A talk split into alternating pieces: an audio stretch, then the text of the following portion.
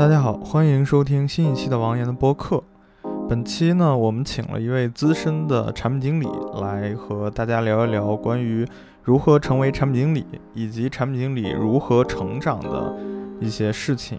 嘉宾谭一鸣，毕业于清华大学，书籍《产品逻辑之美》的作者，先后在滴滴出行、字节跳动、新东方在线等互联网公司就职。在工作期间呢，多次负责复杂系统的构建，从零到一的搭建了推荐系统、出行分单系统，对于策略算法在产品中的应用有很深的积累和沉淀。那我们就来开始今天的这个话题。啊，其实这个话题我特别感慨，就是我我看到你发那篇内容的时候，我就第一时间联系了你。因为我我也经常在网上会写一些东西，然后写一些就是关于运营啊或者用户增长方向的，然后我自己呢也做过一些就是和产品有交集的这部分，就什么原型图啊、提需求啊、评审啊、项目管理啊，对，呃，但是我自己发现啊，就是说我在在比如在社交平台上分享一些相关内容的时候，总会有很多人问我说，到底什么是产品经理？然后到底这个产品经理，就我想做产品经理，到底应该怎么做？然后他们会问我说：“哎，我去买个什么书，或者说报个什么课程行不行？”然后呢，我我其实我自己的感受是，就比如说我我最开始是从电商的那种运营，然后我我很喜欢做互联网的产品，然后我就想一步一步的转成产品经理，因为那个时候产品经理就很火嘛。然后我我从电商的运营，然后转到产品的运营。然后开始做用户增长，然后再然后呢，我自己其实会有一个很神奇的感受是，很多时候因为人力吃紧，所以运营提出的很多的需求呢，就是产品可能是没有人力去去跟这些需求和项目的，所以很多时候我们要自己来做，所以到后期呢，经常会出现一个情况，就是从。提需求，然后画原型、做方案、写 PRD，然后再做需求评审，再到项目管理等等的，整个的这种诉求到对接技术，就全都是比如说运营或者增长侧来做的，啊，然后这里面产品经理可能就不参与了。所以做到最后呢，其实我们会觉得说，好像大家的工作跟产品是一样的，或者说是有非常大的重合交集的。然后在这个过程当中，我也发现了。可能很多的产品可能没有我想象的，就是那么的有技术含量，或者说他们那么厉害。其实很多活儿我们也都是能干的，但但是，哎，我我也不知道该怎么表述。这就是我我我其实自己也没想明白的一个点，就是我做了这么多产品的工作，但是真的有人问我说产品经理到底是什么，然后我怎么样成为产品经理的时候，其实我也很难给他一个很清晰的答案，因为就是在我的认知里面，我会觉得。就是一个视频视频网站的产品经理和一个社交产品的产品经理，还有比如说支付行业的产品经理和 O2O 的产品经理，就他们之间虽然叫一个名字，但是这种这种工作内容的跨度和需要的这种知识储备技能可能是完全不同的。所以呢，现在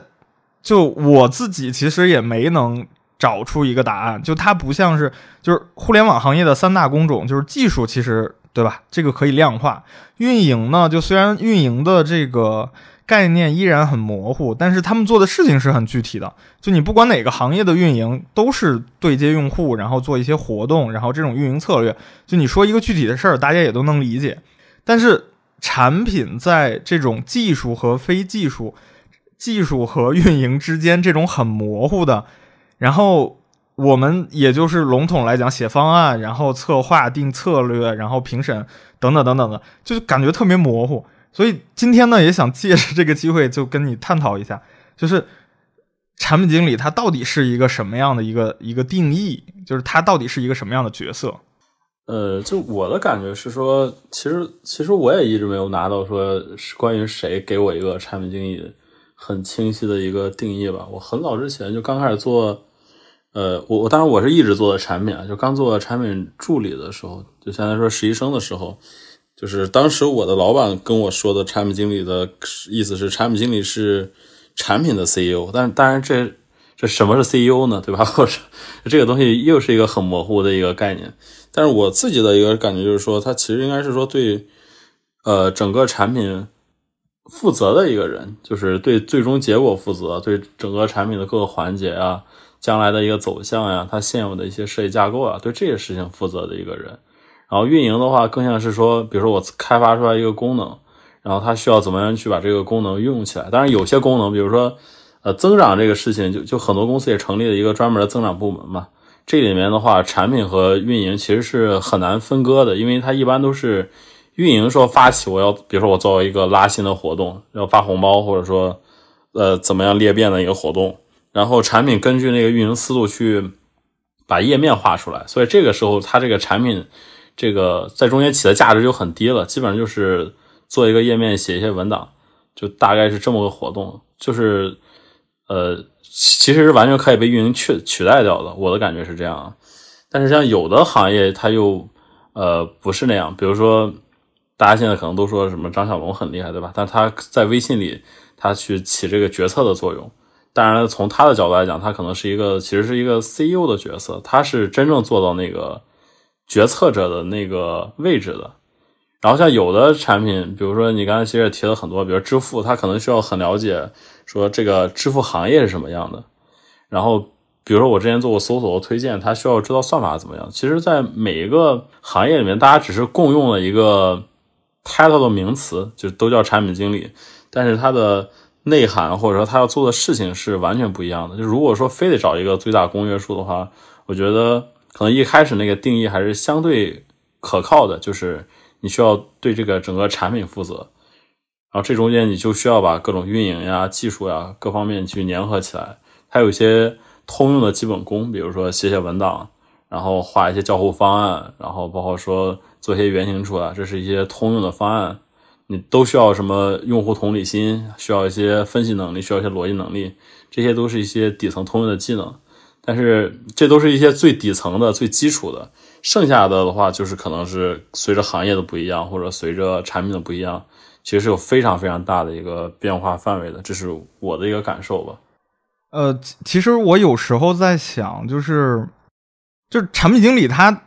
在我看来，我我觉得很难变成一种具体的职业，它可能不像是那种 Java 工程师，对吧？然后或者我就是写 C 加加的那么明确。就我我感觉就是，就即使是同一行业的不同公司，他们的产品经理可能干的活都不太一样。呃，对这个，我我我感觉是说，它其实是说，在一个动态变化的过程中的，因为产品经理其实还是在互联网行业里的一个相对比较关键的一个。不管是说决策者也好，或者粘合剂也好，它其实是说一个相对重要的一个角色的。它其实和这个互联网行业的快速发展这个特点是有点相似。不管是说在时间维度上，就可能一家公司在不同维度上、不同的时间点，这个产品经理可能做的事情不一样。然后在不同行业里面，它也有很大的范围。它只是说共用的一个名词而已。比如说我之前可能我那篇文章其实也写了，就是从最开始的时候。大家可能在乎的是，就是那个时候是说有一个产品就有人用嘛，大概是两千年出头的时候。那个时候其实大家在乎的是说把一个产品实现了做出来。那么这个时候产品经理他的核心技能其实是呃项目管理，对吧？这个当时很多出的书对产品经理的定义其实很像一个项目经理的一个角色。然后后来大家产品越来越多了，然后开始有竞争了，有的产品开始做用户体验了，就用户体验好的时候，可能用的人就多了，开始有一些竞争了。这个时候交互就很重要。所以那个时候出来的一些书都是在讲交互的，什么 Don't Make Me Think 呀，这些交互设计精髓啊，就这些书，其实在告诉产品经理说你应该把交互做好。然后后来有一阵子不是运营很重要嘛，大家就在做很多运营策略、商业策略。然后最近一阵子那个策略产品经理或者说那个后台产品经理又火了。其实他是说大家在呃，因为算法这个事情在很多公司里面提的很重了，所以策略这个事情变得很火了。然后现在大家又在拼一个内部运营效率，因为竞争确实很激烈了。这个时候你的很多的一个后台能不能说把整个公司里面各个角色之间的关系分配好，提高大家的工作效率又很重要。所以说后台这个事情会变得很火。所以它其实是说随着互联网的发展，产品经理他的工作内容也是在不断发展的。这个和互联网的发展和行业的发展都是我觉得是息息相关的一个事情。它本来就不应该是说。有多固定的？因为你本来就是说，在一个比较前沿的一个角色嘛，你的技能也好，你做的事情也好，都应该是说比较动态的。这是我的一个感觉吧。呃，说说到这个啊，其实我我还有两个具体的这个 case，就是当时是我我我印象特别深。就第一个呢，我我我以前带过一个小同学，然后他从我这儿离职了之后呢，就去找工作，然后他经常跟我就是大概在半年的时间里面，他一直跟我抱怨说工作特别难找啊。然后我当时我就觉得不至于，我说你看从这个大厂出来的，你要找份儿对吧相同职能的工作，不至于这么难啊。然后后来我就去问他，就是这个找什么样的工作。然后他说，就是去了之后呢，一面试人家就说他不合适。我就我就很奇怪，我就不断的往下往往下追问，然后才发现一个特别有趣的事情，就是说，呃，他在他其实在我这边的时候呢，做的更多的是就是增长相关的这种事情。然后呢，呃，我们这个部门隶属于是运营中心嘛，然后就是。呃，做的是偏运营的事情，所以呢，他给自己的定位呢，就是他他认为他的工作就是运营，然后呢，他做的都是什么事情呢？就比如说是一些活动策划，然后包括是一些这个呃，就是增长工具后台的一些设计和需求等等等等，然后包括数据分析，然后去优化这个转化漏斗的各个环节等等等等，对，然后。他去面试的时候呢，他面的那种运营是什么呢？比如什么社区运营、市场运营，然后还有还有什么就是那种什么用户运营，就是就那个要对接很多用户客户的这种。然后一去，他一说我自己干什么，人家就说啊，你跟我这个工作经验就很不相符，他就一直都没有找到工作。然后后来呢，我说就是你尝试去投一下，就比如说 title 是用户增长产品经理，类似这样的岗。然后他很快就找到工作了。然后我自己就是就是因为这个事儿，我自己去那个就是互联网的这种常用的这些招聘网站上去一看，我发现如果你要点运营岗，然后蹦出来的很多运营角色，其实跟产品的那个维度差的还挺多的。但是当你做的事情可能更偏向产品的时候，你去运营里面找，你是完全找不到工作的。但是我后来发现呢，就是很多人他在公司里面，他可能会做，就是有些是偏运营的，有些是偏市场的，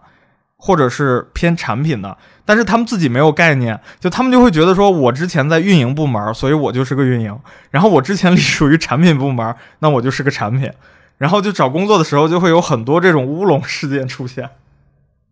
这个就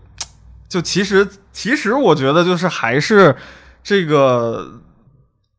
职业名字给人带来的一种困扰吧，所以很多时候大家都在讲说，到底什么是产品经理，什么是运营，说我们到底该该做什么，我们的工作范围到底在哪？然后还有一个很很明显的 case 就是。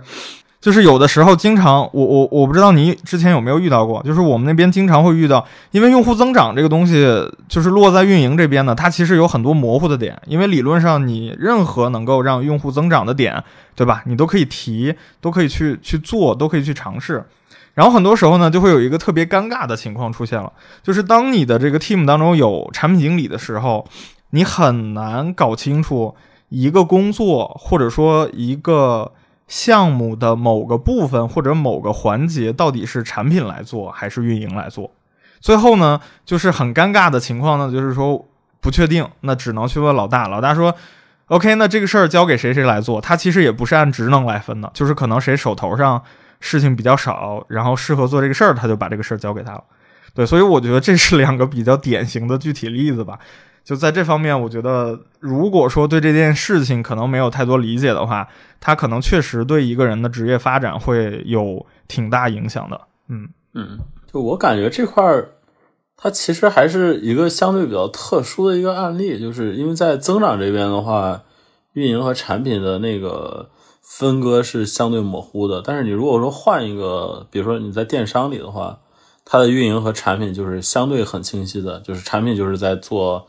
比如整个的功能设计啊，然后购物车购物流程啊，然后整个的一个页面优化，什么订单系统，巴拉巴拉，就这些名字一听你就知道它是一个产品的事情。比如运营，它可能是说做一个那个优惠活动啊，什么什么，就它可能是是这样是比较那个清楚的。但是在增长里面的话，它可能相对模糊一点，因为因为运营也是为了说怎么样获取用户，产品也是为了怎么样获取用户，就这部分产品经理也没有说某一个固定模块是他负责的，然后他可能就是也得去。推其他部门的产品去做一些事情，这个事情就你可以说产品，也可以说运营，就是这块可能是我觉得是说，因为它是在做增长这个事情，相对模糊一点啊。嗯，所所以，我我我感觉有一个挺有意思的点是，就是如果说三大工种里面技术它做什么，不管在任何行业，技术做的事情都是很明确的。然后运营做的事情是大多数情况下是明确的，可能有一小点差异，但是我感觉好像不同行业的产品就完全不一样，就感觉行业的这个属性要比产品的这个职能其实更重要，这种感觉。呃，我感觉这个是看什么类型的产品，比如说，呃，你如果做的是说这种后台的，或者说用户产品吧，就后台产品或者用户产品这种。呃，不管是 C 端也好，或者 B 端也好，它其实是说，呃，相对的那个行业属属性重一些。尤其是说 B 端，比如说你做一个教育产品的后台，和你做一个电商产品的后台，这是完全不一样的。这中间可能会差的东西很多。比如说你在在做一个金融的，就这中间你需要你有很强的一个行业知识，然后才能去把这个产品做好。所以，所以你其实，在做这个产品的过程中，吸取了大量的一个行业知识。这是可能是说你在做做所谓的在这个产品道路上不断成长，其实不断的也是在，呃，这个行业的产品上不断升。但是在在另外一些的话，它其实就没有那么强的一个属性了。比如说我其实有很长一段时间是在做那个策略产品嘛，然后这个角色的话，因为都是通用的能力是算法，呃，数据分析，然后可能一些架构的一些系统设计能力，就就这些就是看起来比较复杂的一些东西。这些东西其实它是就是非常通用的，所以就一开始我是在做电商的千人千面个性化推荐，然后后来在滴滴那边做分单算法，然后后来在字节跳动那边做增长的一些投放的一些算法，就是这个东西它就是很通用，就是你看这几个行业就完全没什么关系，因为你我做的那个事情可能是相对偏算法策略的，就它其实应该是有一个轴的，就是你不同的产品类型。它的一个行业通用性就是完全不太一样的，对，对，所以，所，所以，所以我真觉得，就是当别人问我的时候，其实我也，我，我，我，我也确实是会很懵，所以我甚至觉得说，就是很多时候，我，我觉得我如果说现在我再跳出去，然后我面就是去面一个完全不同领域的产品经理的话，我，我，我可能也没办法胜任那种工作，因为可能之间的这种差异性就会就会很大，对。那因为就是我们其实，就是我我我觉得可能说大家在那个大厂里面工作，就是对于各种这种职能的标准还是比较清晰的，或者说大厂与大厂之间的这种标准的话还是比较清晰的。但是我其实后来发现，就是在这种非大厂的，或者是二线、三线，甚至可能是更广泛的这种互联网企业里面，其实很多人他对产品是完全。没有什么概念，那么就即使你去说，就是产品它是怎么样去做需求、做定义，其实这些人也很难理解。那么，呃，能不能用一个特别具体的形式，比如说，就是产品经理日常的一天，他都应该是去做怎么样的一些工作的？可以给就是我们的这个读者朋友去科普一下，就是这种很具体的一天是怎么样？呃，这个感觉 就比较难了，因为我感觉方差很大，就是可能产品经理和就是具体的一个产品经理，他每一天的事情可能都不太一样。然后我觉得我可能可以讲一下那个，比如说我做策略的时候吧，可能刚开始第一天来的时候，就是早上可能来的话，就看看数据，然后有可能的话，比如说把那个。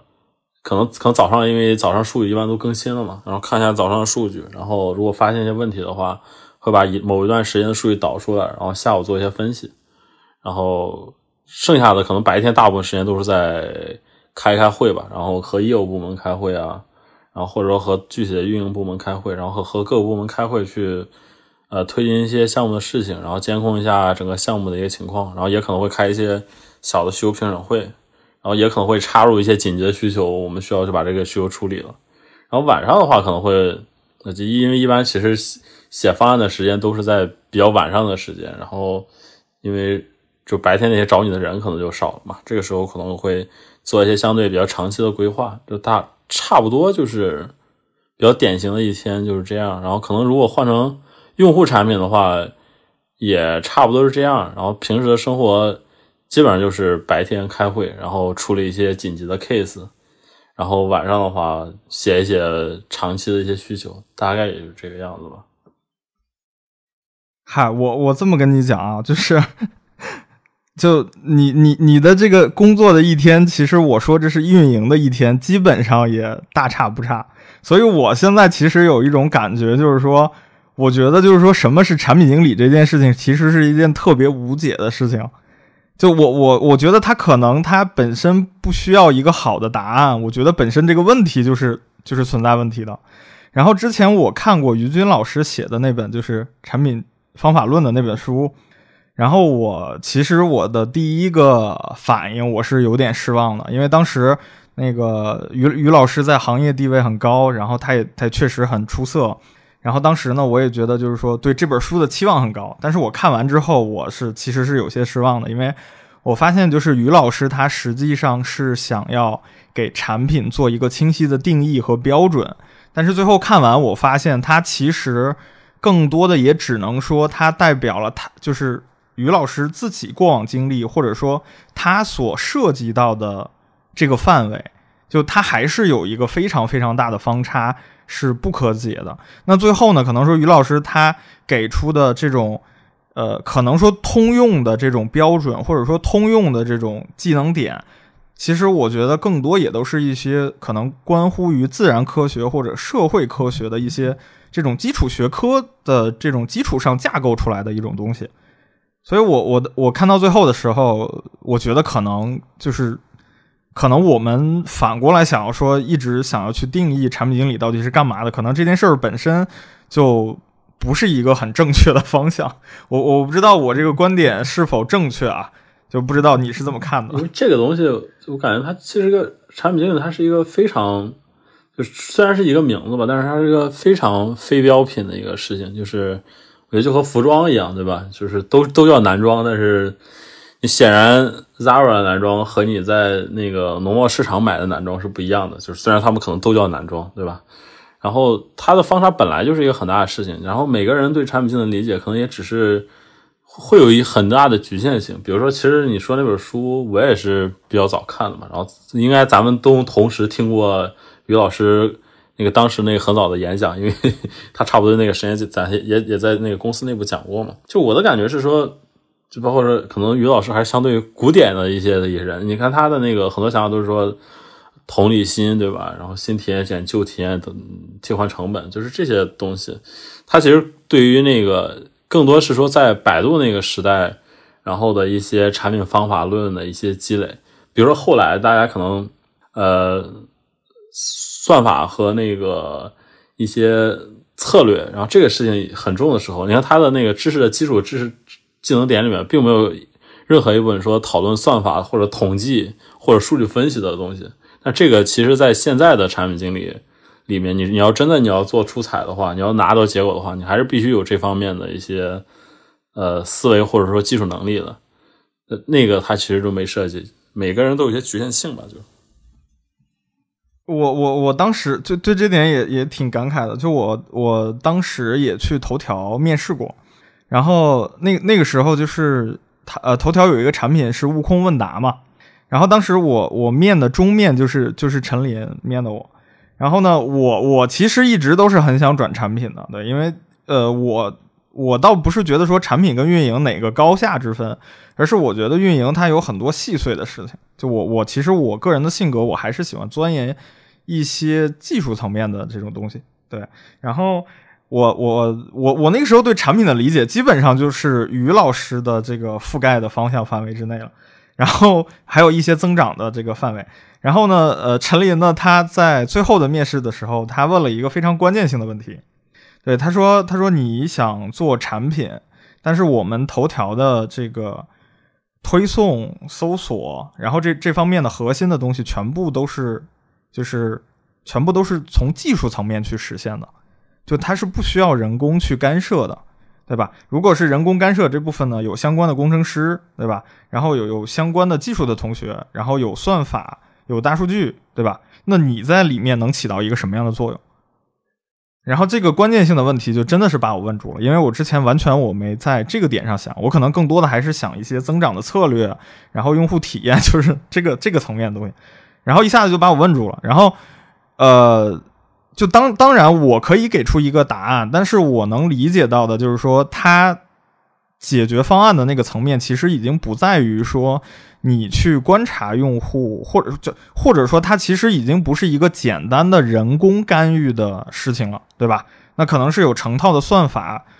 这样子的，就最最终就是，就比如说我们推送了什么内容，我们产生了什么样，返回了什么样的搜索结果，这个都是完全由系统来进行的，而不是说你人工的喜好或者说你的主观判断在里面。所以我这个答案没有给出很好的答案，但是我当时就明白了一点，我觉得可能在这个方向的产品上，那可能就。不是我的优势，或者说我做不了这个事情了，就就是这样呃，但是但是说回来啊，就是说回来，就是虽然说我们现在就是就如果说在这个行业工作几年之后，我觉得大多数人都会有一个行业属性，就是不管他之前就我觉得前几年可能好一点，前几年因为整个行业都是在繁荣的野蛮增长嘛，就比如说我之前在美团，然后我跳到滴滴，然后我之后。可能说又去陌陌，对吧？我我可能换不同不各样的行业，但是那个时候呢，就是行业对于这个人技能点的一个，或者说这种行业经验的宽容度是很高的。就你这个人只要优秀，你就可以去不断的去换行业。然后包括于老师也说呢，就是说这个产品经理在年轻的时候呢，你多换几份行业，可以了解不同的行业，然后有助于完善你的思维，然后多角度的这种观察、认知等等。但是到现在呢，我的感觉是大家非常强调这个行业属性。比如说，我是做了三年或者五年的社交产品，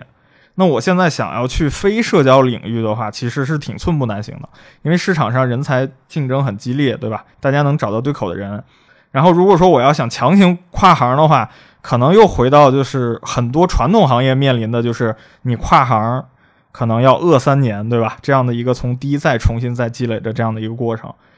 对，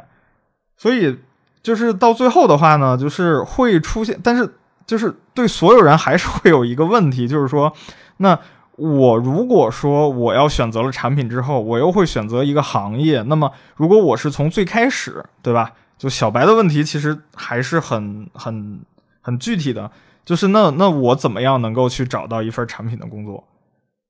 呃。行业这个事情，就其实还是我刚才说的，它还是就即使是在现在吧，竞争这么激烈的情况下，也还是分产品经理的子类型的，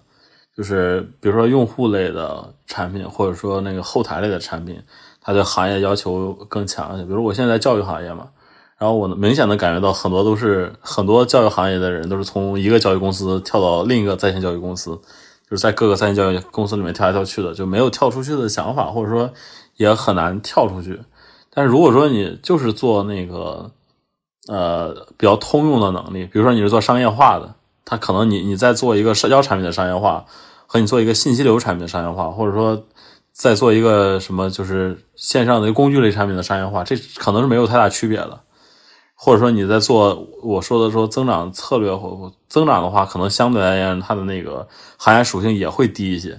然后你如果做算法策略的话，也是一样，就是对于行业要求就没有那么强。这是第一点。第二点的话，就是我感觉就是这个其实之前说到于老师那个书，他不是在讲说，呃，优秀的产品经理应该多换行业嘛。然后那个比较普通的或者一般的产品经理的话，他应该说扎根在一个行业。对，这是于老师的一个说法嘛？但是这个说法最大的 bug 就是，大部分人会认为自己是优秀的，就是对 对，大部分人都是他是一个人不知道自己到底是优秀或者不优秀嘛。所以的话，我觉得给一个更标准的一个答案，就是说，就完全取决于说你做的这个产品经理的话，是你的行业依赖度到底高不高。如果说你是做后台或者用户产品的话，那么可能你就得考虑说，在这个行业里面深扎下去。就比如说你是做那个做教育的，那么你就一直在教育行业里面做。然后，如果说你是在做一些那个行业依赖度不那么高的话，你就可以多跳一些行业，比如说增长呀，比如说做算法策略啊，比如说刚才说做商业化，就这种的话，其实是什么类型的产品都需要的。然后他如果说要跨出去的话，其实也有一个思路，就比如说你是做后台的，那么你把你的这个能力，呃，就尽可能平时的话，把自己的这个方法论抽象成说，我做后台这类产品应该怎么做？你会多想一想，如果换一个行业的话，你该怎么做这个事情？就是你要自己有一些思考和积累，把自己的这个方法论，不是说我做教育行业后台的产品经理，而是我是做。后台的产品经理应该怎么做？你你如果说能把自己的方法论提炼到这样一个高度的话，然后你其实跳出去也是容易的。你就跳跳到别的行业继续做后台产品嘛，就差不多是这个意思。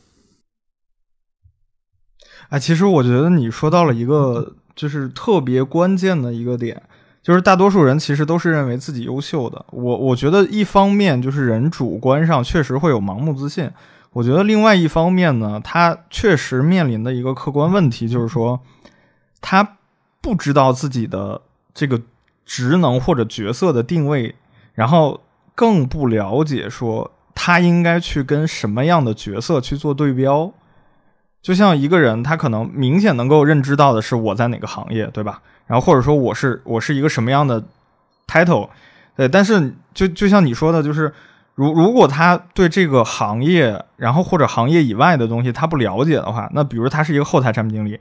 那他其实不知道自己到底做的好不好，他只能去跟行业或者说其他的产品经理去做对标，但是大家的技能点儿，然后差异性又很高，所以我觉得这可能也是导致很多人没办法能够清晰的给自己的一个定位和评估的一个主要原因吧。就是我们说回来的话，嗯，就在你的看法里面，你觉得就是产品的这个。这个，因为因为我记得于老师之前说，他说他觉得就是做产品是要有天赋的。那那你觉得什么样的人会比较适合做产品呢？呃，这个的话，其实说回来也是看，还是说产品类型多样的嘛。然后我一般会招，就是我倾向于招的产品类型，然后可能是以下几个特质吧。然后第一个的话，就的话。我可能会招一些，就是尤其是我在做，比如说那个策略方向的时候，我会招一些那个，呃，明显有很好的数理基础的人，然后他更适合做一些数学那个数据分析，然后可以从数据分析里面去挖掘出一些东西来。如果自己会一些算法就更好了，就他可以有一个很好的算法视角，去把这个事情形成一个系统的方案。这是一类人，就是。有很好的数理基础，然后有一定的算法基础，这种人我可能比如说倾向于就是一些名校的一些本科生，或者说名校的一些学生吧。然后我可能在面试的时候，就是名校的一些理工科，然后我可能在面试的时候会问他们说，呃，哪些课程，然后可能有些硕士的，如果有论文的，我可能会问他们那个论文是怎么研究的，用了什么方法。就这类的话，其实我我希望说他是有一个比较深的一个研究的能力，有比较缜密的一个分析能力，有有比较好的一个数理统计的一个能力，这是一类人。然后，但但这一类人也不需要很多，因为都 是这类的，可能可能这个工作也很难开展。还有一类的话是，呃，我倾向于找一些就是沟通能力很强的，然后有很强的推进能力的。就这其实是产品经理里面，就无论如何也是一个很稀缺的，因为他是一个呃非常依赖沟通去推进事情的一个人。他是他他其实是一个呃没有生产能力的，这么讲，就产品经理他其实他一不写代码，对吧？二不就是说在做一些运营的，在做一些后台操作，他其实他是呃没有一些具体生产的，他更多是说怎么样去利用别人的一些劳动去把一个事情去做成。就是不管是你你给他方案也好，或者你帮他沟通也好，那这中间需要很强的一个沟通和协调能力。那么我会倾向于说，就是有一些明显就是沟通能力比较强的一些人，然后他更善于和人打交道，然后可以把一些琐碎的事情能快速的去执行了。然后这个是一类人吧。然后就是第一类是可能偏算法一些，第二类是偏推进的，第三类的话可能就是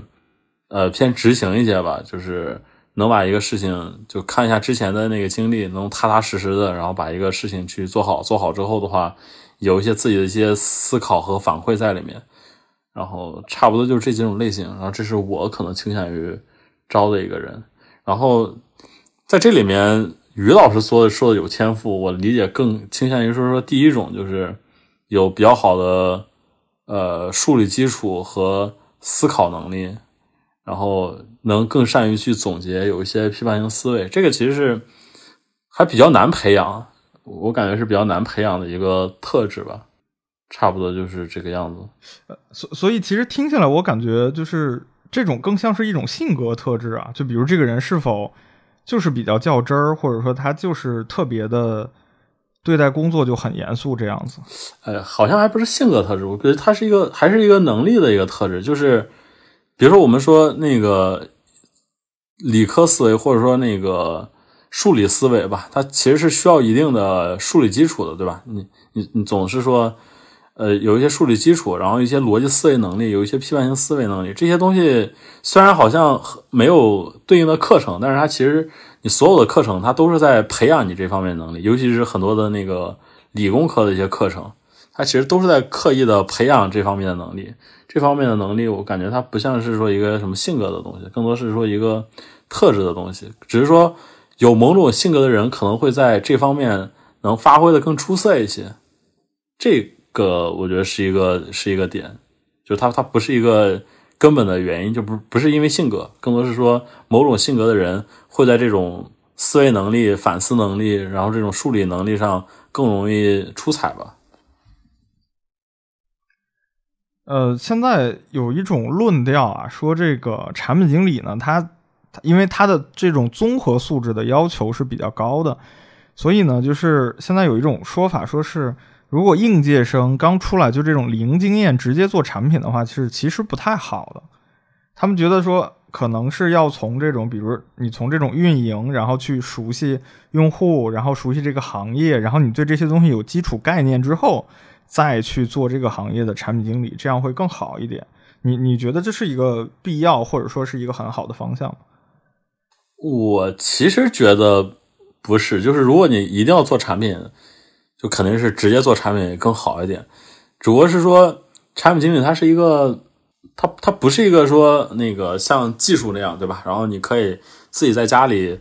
拿一本书，然后在那写 demo 就提升自己自己能力的一个职位。它更多是说需要你在项目中成长的。只是说对于一个小产品经理而言，如果说你一进来非常优秀，进了大厂，那么你很很容易就是说被埋在一个非常琐碎的一些事情上。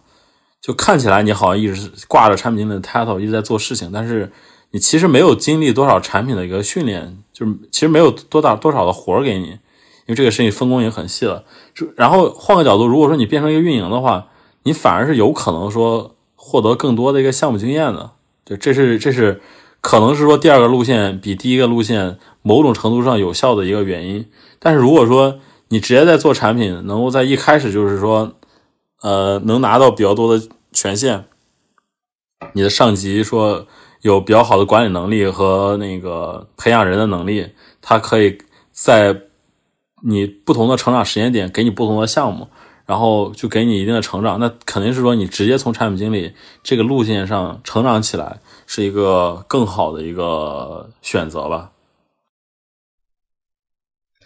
哎，那就是如果说。这个零基础的情况啊，如果说想成为一个产品经理的话，他需要在哪方面的一些硬性的这种技能点吗？嗯嗯，这个其实就是我就是必须要去掌握的这部分。我我感觉就是他没有一个说你一定得掌握啥，他更多还是我们之前说的是一个思维能力，或者说现在大家对于一个零基础的人，他更多是看一个你综合的一些能力，然后可能我们会考察的，对吧？就是一个纯校招面试的，会考察的，就是第一的话，呃，说实话，学历还是会看的，就是尤其现在竞争这么激烈的情况下，大家对于一个纯白的一个应届生，他可能还是会看学历的，这个是没什么可避讳的。然后第二点的话，就当然这都是基础嘛。然后真正到聊起来的时候的话，我会看你之前做过哪些事情。就是有产品经理特质的人，他可能在本科阶段，他不会是一个。一直木讷学习的一个状态，他他可能有些社团活动，对吧？或者参加过一些什么什么类型的比赛，就是你他希望说从这些事情上挖掘出来你在做事情的一些特质上，就是你你你有没有一些思维的方式，你怎么去思考一个商业案例的，就这些点，他希望通过你学校的一些经历去能不能看出来，呃，就是看你学校学校是不是能折腾，对吧？这这其实是一个比较重要的点。对，然后如果这些没有的话，其实我嗯对，可能会问一些你的，比如说你对一些 A P P 的看法，或者对你对某些行业的看法，它更多是看你的一个呃思考能力，包括说我刚才说的那个一些基础的一些数理思维啊，这些都逻辑思维啊、批判性思维啊，这些是可以通过一些题去考的，但是可能呃前一块儿那块儿是呃更重要的一块儿吧，嗯。啊，我跟你讲，就是这个这这个就是肯定没有什么问题，就是大家招聘的时候肯定都是从这个候选人的这个实际的经历当中去总结抽象出来的他的一些比较抽象的这种能力是不是符合说我们的一个需求和标准啊？但是我我自己后来接触了很多的大学生，其中不乏很多名校的这个学生，然后。就他们是怎么思考问题呢？他们一思考就是说，我想当产品经理，我得学点什么。说我我我要不要学个 PS，要不要学个 Axure 之类的？对，就他们他们可能就在他们的认知里面，这是非常具体的东西。然后他们想要通过去学习这些东西，就像那种感觉，就有点像考试一样，就好像说我我我想去一个企业，然后这个企业要求英语，所以我现在就要去考个什么英语，对吧？我我要考个专八，然后我就进去了。就就这种感觉，呃，这个这个这个就有点像我们那个最最近不是调侃比较多的什么做题家思维，其实有点像这个，其其实不完全是吧？就是这些东西你说有用吗？它它也不是说完全没用，但它的那个有用的排行排序可能会更低一些，就更多可能大家还是看你的一些之前做过一些事情，然后就是你的一些数理基础，你的一些思维能力。就是我我其实。很多时候，比较比较喜欢问的一一个问题就是，你觉得你之前做的哪件事情是比较有挑战性的？这个是我基本上面试都一定会问的问题，就是不管是就是如果纯应届的话，你就可以问这个问题。你把你你觉得你把一个什么事情做完之后，你觉得很有成就感？就从这个事情上，你会看到他的一个价值取向，你也能看到说他在做这个事情上的一些思考，或者说他的一些努力，你能看到这些人的一些特质吧。至于说你会不会 Axure 啥的，这些说实话不那么重要，因为 Axure 这个事情就就就就一天就学会了吧，基本的操作。对对，然后然后就是很多时候我在市面上看到很多什么，就是 Axure 的培训班，什么原型培训班，然后上多少天课程，然后几千块钱，然后好像还挺多人报，我就觉得这事儿特别魔幻。然后之前我也有就是招的那个实习生，然后他很热衷这方面。然后他就去报了，然后我我就会会去问他，我说：“那你报了这么多课程，你也买了不少的书，你觉得对你的实际工作有很大帮助吗？”然后对方说：“啊，就好像看了也就看了，也没有什么太大帮助。”对，但是我我自己带人的时候，然后包括就是网上有别人问我的时候，然后他们说：“哎，我怎么样好成为一个更好的产品经理啊？”等等等等。然后你你就是。你看书也好，好像报班也好，好像确实都没办法去解决这种问题。我觉得可能也是，就是就是这样的一个情况。可能于老师就说，他说，就是就可能这是他天赋这个观点的一个一个看法的一个一个因素之一吧。因为这个事情就是我现在自己啊，你说，因为我觉得这个事情它其实就是说白了就是。它是靠一经验积累的，不是说靠给你灌输多少东西，它是一个实践科学，就和有点像什么医生一样，对吧？就是你手术做的好不好，你是得上手术台的，不是说你在那儿一直看解剖学或者看人体表面的巴拉巴拉巴拉细胞怎么构成的什么这这些东西，当然也有用，但是你你得真正上手术台去去真的去操刀。去不断的去积累，这才是说你的那个能力的一个增长。就是我觉得它更说是一个呃，就是经验的一个科学，就和带兵打仗一样，对吧？就是你看兵书对你带兵打仗有用吗？也有用，但是你就是得一点一点去死点人，对吧？然后打打打几场仗，才能去把这个真正的一个自己的一个方法论结合起来。因为那个兵书是一个高度提炼化的一个东西，就是你不管怎么阅读，你都会有很大的一个 gap 的，就是。尤其是现在你的一些培训市场上的一些课程什么的，他为了让你续班，他会把这个事情吹得非常的重要，吹得非常深。但是我就就和你刚才说那 Axure 班一样，几千块钱，但这个东西真的就一天就学会了。没有人会让一个产品经理做那么高保真的原型图的，就是你把事情能说清楚就好了。他这个，而你把事情说清楚这个能力 Excel 的话，一天就够了。所以就是，但是但是确实啊，确实后来因为就是之前问我的人也太多了，但然后我后来我就站在这些人的角度上考虑一下，就是因为它是它相当于是一个实践学科，然后就会出现一个很尴尬的一个一个悖论，就是说，呃，我有经验我才可以变得更好，但是我现在没有经验，我就没办法入门，我没办法入门，我就没办法进入一个良性循环。然后后来呢，我发现呢，就是。呃，不光是这种零基础的新人入行会遇到这个问题，其实在这个行业里面工作过很多年的产品经理都遇到了这个问题，就是我需要成长，我需要大量的项目，对吧？大量的预算资源去练手，但是我没有这么多的资源，对吧？就是资，就我我我现在我有一个感觉，就是说，产品经理成长的有一个核心，可能也是很多职业都会遇到的一个，可能产品经理会比较典型。就是你如何在资源稀缺的情况之下，做出很好的成绩来换取更多的资源？我觉得大多数人都是被卡死在这个阶段，就再也上不去了。嗯，这个事情就其实说白了就是有一些随机性的，就是有时产品经理这个是看业绩，或者就你你你说是他是看气运也好，或者看运运气也好，他很多时候他。你你只能这么说，虽然这么说很不符合大家一致对世界的一些认知，对吧？我希望这个世界是我我奋斗了就有结果的。它其实，但是这个其实是一个事实嘛。我我特别喜欢跟大家就是跟别人聊的时候，我举的一个例子就是，为什么沛县那那么小个地方出了那么多的宰相和名将？就是他他不 倒不是因为沛县那个地方有多好。而是因为这这些人一路跟着刘邦打仗治国，然后他们的大量的经验让他们成长起来了。不是因为说这块的人有多好，那可能换个地方，他的人才密度本来的人才密度更高，只是说这个派系的人很早就被项羽灭了，那可能他是一个这种一个情况。所以就是你你你只你只能是说跟着这种呃项目项目的情况去看。就是拿到你手上牌不一定是一个很好的牌嘛，我们也会看到说很多产品经理，就是所谓的非常厉害的产品经理啊，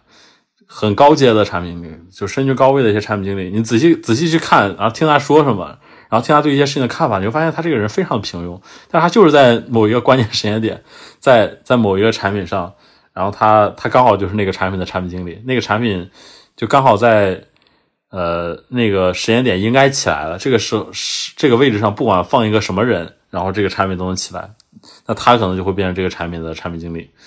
就他可能也很平庸，但是他就是在位置上会比一般人的高。这种事情，我觉得是没办法的一个事情吧。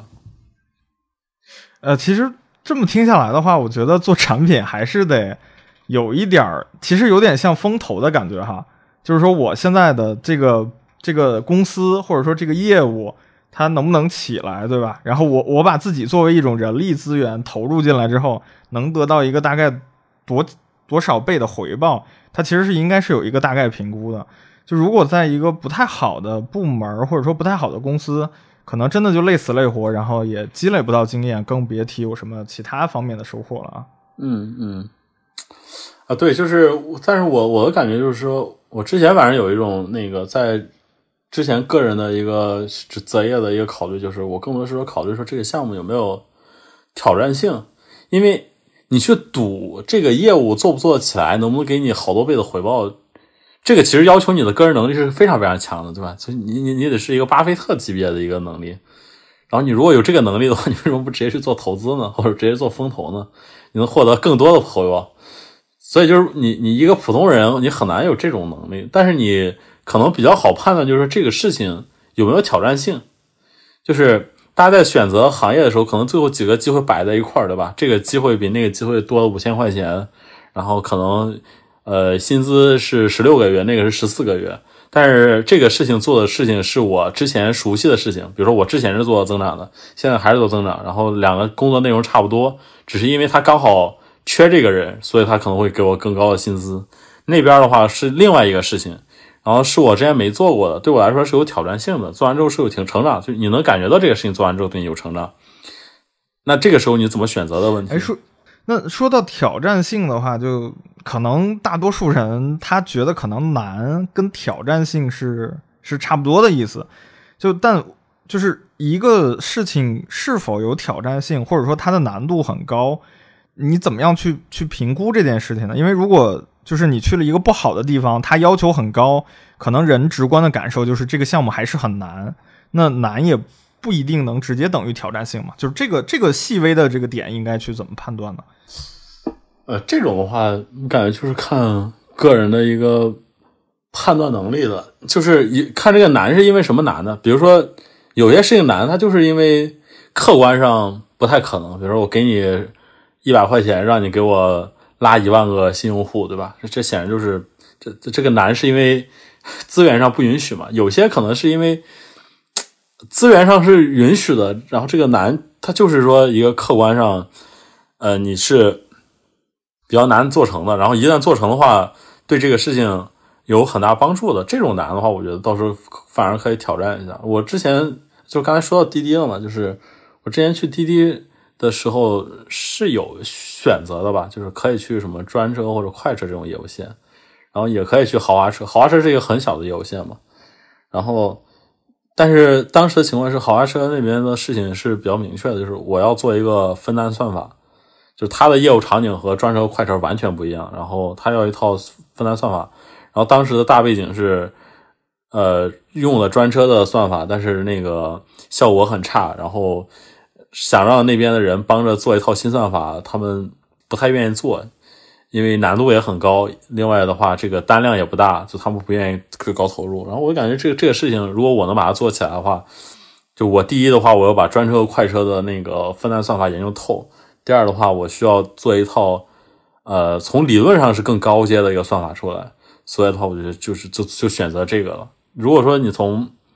呃，大家更在乎那个用户量呀，或者说这个业务的知名度而言的话，你可能会走到别的选择。然后，但是我当时可能从这个角度来讲，我就选择了豪华车这个业务。对，或者说再把这个事情再往更高一层的话，其实我当时选择的时候是，那是一一七年吧。就一七年，呃，一七年一七年中的时候，好多产品都都还没有推荐推荐算法，就是因为有好几个好几个工工作岗位聊到最后，他们是想让我去帮他们搭推荐算法的，因为我之前在聚美的时候搭过一个，想让我搭这个，但是我最后都拒绝了，因为我感觉这个事情我做一年就是把我之前做过的事情再做一遍，就工资当然也还是高的，就是没有挑战性，就是。可能一个事情有没有挑战性，你这个判断会有误差，但是一个事情没有挑战性是很好判断的。嗯，明白。对你可能是排除法。我理解下来，对我我理解下来，你指的这个挑挑战性，可能更多的是一种个人技术层面的一个挑战性，对吧？对，个人成长层面吧，其实是个人成能够对个人成长方面的挑战性，对对。而不是说这个业务本身可能难度很高，对吧？这我我觉得这可能还是有个小小区分。然后呃，可能这个这个就会有一个区别，就比如说我们这种可能更非技术型的，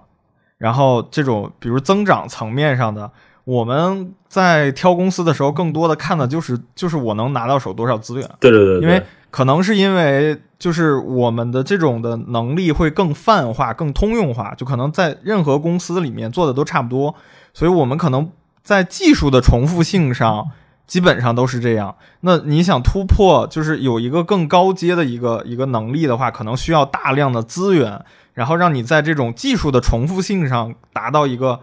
一个新的一个层次。对，就比如说你你投广告，可能说我一个市场投放，我我一年可能只有十万预算，和我一年有一个亿预算，肯定它是。不一样的，对吧？就是可能细节上的技术重复性是一样的，但是肯定整体上来讲，它会量变引起一个质变。那么我我理解就是你指的这种挑战性，可能更多的，比如可能偏向这种技呃，我想应该说是技术类的这种产品经理，他们在个人的这种能力上的挑战，对吧？对对对对对，可以这么理解吧？OK，那那个还是一个老套的问题啊，但其实其实我我我觉得这个还真挺重要的。就是你觉得一个产品经理他他能读什么样的书呢？就反正我自己我有一个很偏激的观点，就是关于这个就是什么互联网的 什么什么产品运营的什么这些畅销书，我是一概都不读的。然后我不知道你在读书方面有有什么样的取向？呃，其实我也是基本不看的。对，然后那个我一般的话，呃，很早之前吧，我其实很那个一五年的时候，就是我那个校招的时候吧，呃，那段时间我刚开始那个秋招的时候，就是那个应该一四年一四年吧，一四年秋招的时候，那个结果很差，因为我我感觉好像是我那个当时那个语言表达上会有一些问题，其实做的事情还是非常牛逼的，就是现在看那个项目还是挺好的。就实习也好，但是你你在表达上去和那个专门做过那个呃面试准备的那些人来讲的话，就是可能讲的不太好，我就感觉好像说的不太好，然后就当时觉得说解决有可能也是面试官不行，对吧？双向选择嘛。对，然后解决这个问题的一个方法，我当时就想我要看书，然后我当时应该把市面上能买到的产品相关的书我都买了，我当时看了应该几十本书吧，就就当然除了产品也有别的啊。就是我买看了，当时看了非常多的书，就就基本上保持着每天一本的速度在疯狂的看书。就是白天实习，然后晚上大概六点多回去，然后睡一觉，大概就一点起来，然后去学校那个那个清华东门那个边上那个咖啡厅，然后去那边看一晚上的书，然后看看四五个小时，然后大概六点多回回宿舍，大概这种节奏看了好多好多书，这里面。就看了那么多产品书，有收获吗？看，这有收获，就是你说话明显变得很有条理性，就是一套接一套的。然后，然后你这些东西，哎，说到说到，嗯，你说，哎，不是我，我插个嘴啊，我说到这一点，哎，我我我我其实觉得，你有没有发现，有的时候互联网行业就是他们在面试的时候特别喜欢这种黑话啊？对对对对对，就是你你你懂一些词儿，或者你懂一些特定的表达方式。其实也也没办法通过就是这些来判断这个人的能力，但是好像大家有一种对暗号的感觉，对，就是你你对上了，大家就心照不宣，感觉嗯你是这个圈里人，对吧？对，就会有这种感觉，就是就是所谓的一个什么，你你看问题的方式啊，巴拉巴拉一二三，对吧？大概都是有套路的，就反反正就是还是有帮助的，就是表达是明显有帮助的，就是后来也拿到一些 offer 嘛，然后。但是那那个看那么多产品书里面，我觉得就两本还可以，就是一个是启示录，这这个应该是当时刚出的时间不长，一本是结网，就是那个王坚写的那本书。对，就这两本书，我到现在就是过了这么长时间，然后其实产品经理的入门书出了一茬又一茬，但是我觉得没有写的说比这两本书更好的吧，就可能它里面的案例有一些陈旧，但是。其实也不影响，因为互联网也没怎么发展。说到底，就最基础的那些事情，我可能还是推荐这两本书。然后我自己现在看的书的话，可能一方面是说，呃，有很多算法层面的书，就是我自己会看一些算算法的统计的，包括说，比如说我之前做搜索的时候，我会看那个特别厚那个搜索系统，就里面啊代码我就跳过不看了，但是里面的那个数学过程我都是看的。什么推荐系统实践啊，包括说那个看广告的时候看那个计算广告，还有那个我现在哦，现在桌上还有本美团机器学习实践，就是我会看很多那个这种技术算法层面书，就是专专业类的书，对对对，就是其实是其实是技术类的，然后呃还有一些就是一些商业类的一些书，然后一些心理学的，然后一些经济的，还有一些那个社科方向的一些书，就是可能。大家对于历史啊，或者说对一些文化的一些观点，就是这个东西可能就也不算说从里面能学啥吧，就是它就是一套一下思路，对对，一整套的一个思考的方式，对，差不多就是这样。然后包括说我自己不是也出了一本书嘛，但是那个书我感觉就是它也不是给它的受众其实没那么多，就是它首先它是一个偏那个策略产品经理的一本书，里面都是讲一些。更多是说一个产品经经理进阶，且打算进阶到那个策略或者算法这个方向的时候的人会看的书，就里面也有很多公式，虽然没有代码。我我当时买买了你那本书啊，然后我看完之后，我第一个感觉就是，就是你你这个书应该也不是想写给小白的，对对对对对，所以基本上我估计就是畅销不了。我当时我就就好多人好多那个。就是比较入门时间比较短的，问我就问我说这本书能不能看？我说这本书你应该是看不了的，我都会给他推荐《启示录》和《结网》。我我比较好奇的是，就当时你出书的时候，就是就出版社对接你的人没有跟你讲，我我觉得应该他们会极力跟你讲，说尽量就照顾一下小白的这部分群体吧，因为这部分其实是买书的大头。呃，对，但是当时跟出版社，我感觉出版社也没有意识到这一点，因为因为那个我就我是跟那个机械工业出版社出版的嘛，然后他们也出了大量基础的书嘛，所以就他们哦，明白了，可能也没有意识到这个事情有那么的。对，但是我其实是赶赶赶紧打个赶紧打个广告，那个书名是什么，对吧？我我我觉得那个书还是很值得买的啊，对，然后应该会有读者会去买的，对，就叫叫产品逻辑之美，当然就是比较偏进阶方向的，然后有一些那个想往算法策略方产品方向发展的，可以去看一下。没有这没有的话就不需要了啊。还行，我我虽然也不是这个方向，但我看了一些，我我觉得还挺好的。因为就是我觉得这种进阶书籍，它不用太照顾新人的感受，就是信息密度会更大一些，就看起来还好。对，哎，那就是你你反复提到这两本书，你能大概讲一下，就是你从这两本书当中，你可能觉得收获最多的这个知识点是什么呢？就给了你很多的帮助。我觉得就是在早期的时候，让你认识到说产品经理这个职位是干什么的，然后你怎么样去做。就是一些基础的问题嘛，怎么样去拿去做一个需求的评估，然后怎么样去呃做一些项目的一个管理，然后怎么样去给一个需求评一个优先级，然后一些基础的用户层面的一些思维，就是这些基础的问题的话，它可以给你一些呃答案吧。这也是可能所谓的那个新人产品经理最关心的一些问题。我感觉这这些书里面是有答案的，对。OK，那么除了书之外啊，可能还有一个就是大家非常非常关心的，就是那我就是对于普通的这种新人或者说这种普通的产品经理来讲，就他们可能没有那么好的运气，就是有好的项目或者说进入好的公司，那么他们其实会面临一个很大的困境，就是说我的工作上，对吧？可能我的行业一般，我的项目一般，然后我的上司可能他也也没有特别厉害。那我自己如果说我想在这方面进取的话，我业余有没有什么训练自己产品能力的这种方法呢？嗯，我觉得如果面临这种情况下，可能最大的考虑应该是说我怎么样把我手头的事情做好总结，然后多一些思考。就是我我其实就是换一个思考，就是如果是比如说比如说你盯着你的老板看，或者盯着这家公司看，你觉得这家公司是一无是处，或者有很多问题。那么你就问自己一个问题，就是如果我去，我是 CEO，或者如果我在做这家公司，我应该怎么做？就是我，那我是不是能把这个事情做的不一样？就这个其实是一个很多时候需要经常问自己、经常反思的一个一个一个视角。就是如果我是他，就是虽然我虽然我是一个基础产品经理，我没有很高的权限，但是如果我是那个有决策权的产品经理，我应该怎么做才能避免现在的这个困境？我会比他好多少？这个是一个。需要自己时常思考的一个问题，这这也是很多人在面试的时候面临一个问题，就是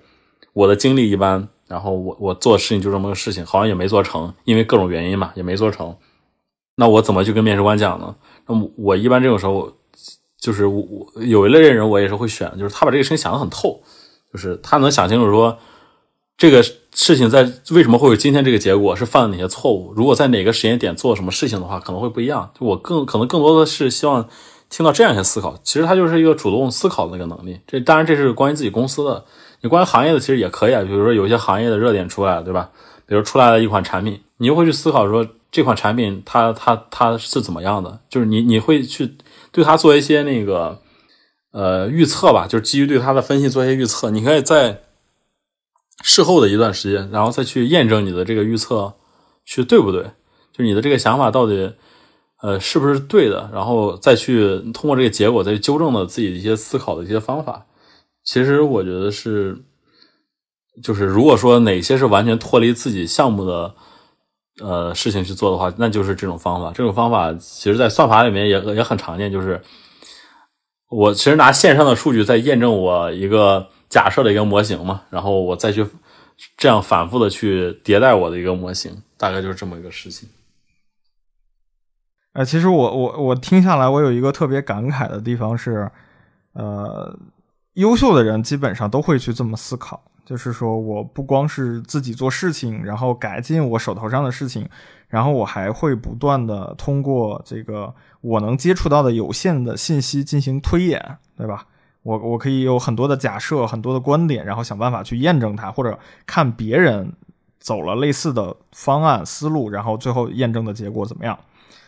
呃，但我接触到了很多这种普通的人呢，就是你跟他讲完之后呢，他其实最大的一个核心的问题是，我不知道我应该想些什么。就比如说，那如果我是老板，我应该干什么？我不知道。然后他们也会有很多的猜测，但是他们这种猜测是没办法被验证的。就他觉得，我觉得老板这个做的不对，要是我，我就比如老板做一二三，对吧？我就做 A B C。但是他们其实也没办法验证 A、B、C 是是是否是正确的，对，所以我我我觉得可能这个真的是这个人跟人之间的一种一种差距了。对我我我我只能说这是我看到的一个现象，对吧？它是否能够被解决，我其实也不太确定。因为这个东西它本来就是一个就是自己的自我系统迭代的一个事情，就有的人可能就没有意识到自己还有这么一个思考的系统，就是。他只是觉得说，老板说一二一二三，他做四五六，对吧？然后他他他这么想的，但是他也不会去想四五六为什么是对。然后可能就是某些公司做了四五六，就是在某些公司在类似的场景下做了四五六，它是对的。就他其实有非常非常多的商业案例，你可以去看的，就是你可以把自己去扔到那个环境下，然后去推演，然后去看结果。他不一定你你你一定得局限在自己手头这个事情上，那你否则的话，你可能就是永远都是不够的，就是。你除非你就是上来就接手一个非常大的一个项目，你也不需要看书，不需要什么其他的这个输入，那那这种就是极其幸运了。否则的话，其他其他人就是对于一个机遇一般的一个人，你怎么样都是需要一些那个输入的。包括说我刚才说，你看很多专业类的书籍，然后你看它里面的一个逻辑啊，看它里面的思考，其实本质上也是在锻炼自己的一个思维能力嘛。哎，如果如果你现在带新人的话，你你会比较通过于什么样的方式去去培养他们呢？感觉最直接的就还是给空间嘛，就是你给他一个他能完成的事情，然后去看他的一些思考，然后再听他的一些方案，然后去纠正他的一些思考方式。我其实是比较倾向于这种的，这个可能也是说一个一级管理者，就或者说那个基础的管理者最应该有的一些那个方式吧，或者说。就是他的角色应该是一个教练式的一个模式，就是他自己不会亲自上场去打，然后他是说你去打，然后他会告诉你说你的哪个动作不到位，然后你应该怎么去去纠正。然后我更多是从这个层面上会去带新人，当然我可能也会给他一些推荐的一些阅读书目，但是这这就是另一个方向的事情了啊。OK，那我我们在相对的在在我我我我在挖掘点这个细节出来，就是比如说你在培养过程当中，你有没有发现，就比如说这些新人他们经常犯的一些错误，就比如非常常见的这种很典型的一些一些错误是需要去去指导的或者改进的这样。呃，对，就是我我可能感觉到，呃，遇到过一些比较大的问题，就是你会发现他。没有没有没有什么主动思考的意识，就是你把你说你用这种方式去培养他，他他会经常出乱子。就是你必须是你让他去思考，他就没有思考，然后过一阵子告诉你说我想不出来，然后你你你给他一些启发，然后他也 启你给启发不出什么东西来，最后就变成说他不断的把事情扔给你，然后你去帮他做，然后这种事情其实是非常痛苦的，就就以我觉得就算培养废了，就就就是基本上，他就变成是说。会典型的就是会到一个什么程度，就是我自己亲自做这个事情，比培养他去做这个事情，或者比指挥他去做这个事情还累。那这个时候，那那这个人就我觉得就培养废了。其实其实我一般是非常非常直白的。我在一个人一般第一天来我这边的话，我就会告诉他，我说就坦率的讲，我招你来是节省我的时间的，不是浪费我时间的。我可能在第一个时间里面，你一个事情，我可以给你花很多时间去给你讲为什么，去启发你的思路。但是你一定得在这期间养成自己主动思考能力。如果说过了一定的时间里，你还是没有主动思考能力，然后我发现一个事情交给你去做，你的因为你思考能力实在太差了，然后你又不主动去想一些方案，导致说我把这个事情交给你，比我自己做还累。那我那我可能就会。就是要么你就是试用期不过，就是要么就是你不会有海抗，因为可能实习生嘛。对，我一般都会说的比较直白。所以，哎，你你觉得这种就这种主动思考，它是一种天赋，还是说有的时候可能，呃，更多的是一种习惯呢？就是他可能是因为就是从小到大他他没有受过这种教育，然后他也没有养成这种习惯，就然后他自己是就是他可能智力层面上没有什么问题，但是他不确定应该怎么做，就不知道怎么做，这样子会会有这样的情况吗？你觉得？就会有啊，就是。有没有主动思考？就有的人他就是那个机械智力很强，就是你你你给他安排一个事儿，就是一个具体的事儿，他可能就会很好的一个完成。他甚至是学历也很好，但他就是没有那个主动思考能力。这种这种，就你也很难有什么办法。就是这是你你得彻底把这个人改变了，你才能把这个事情改变了。对。然后我其实一直有一个观点，我我比较观点就是，嗯，你说你说，他他他其实你面试这个事情，他是。筛选人，他不是培养人的，你只是筛选到合适的那个人，而不是说你你怎么样去去把一个没什么天赋的人完全培养起来，这种东西就就没必要，就是也也很难啊。哎，我我我提到这点，我我其实好奇一个点是说，你曾经有没有遇到过新人，就是他。他可能就是他的经验不丰富，他可能也主动思考不出来什么东西，但他可就是他可能会知道说自己做的是还不够的，然后他很想就有这种很强的进取心，然后但是他不知道怎么做，他他会去主动的请教你，然后然后会会有会有这样的个例吗？就是那显然就是也是不够努力嘛，就是。就是你啊，你觉得这种还是不够努力，对吧？对，就是你你你不能说，或者说你在面试的时候，你会经常遇到一种人，就是告诉你说，呃，虽然我什么都不会，但是我可以学。那这个时候我就就是你你没你你接受不了这一点，对吧？就那你为既然你可以学，你为什么之前不学呢？就是我我对于这种的话，我就会有有有一个最经典的问题，我说你什么时候决定开始做产品的？他们一般一般会告诉我说，半年前或者什么时候看了一个什么书，或者说听了一个什么讲座的，讲座。那我就问你，你这半年做了什么？你会发现他这半年什么都没做。那那你既然给你半年的时间，你都什么都不做，我为什么相信你？你来我这边之后，你就能突然之间主动起来了？就这种，就是你你自己都说服不了自己嘛。就是学习能力，或者说我有很强的主动性，这个事情是很难被证明的。甚至说你说完这句话，就就大概就是在骗自己了。对对，确实是这样。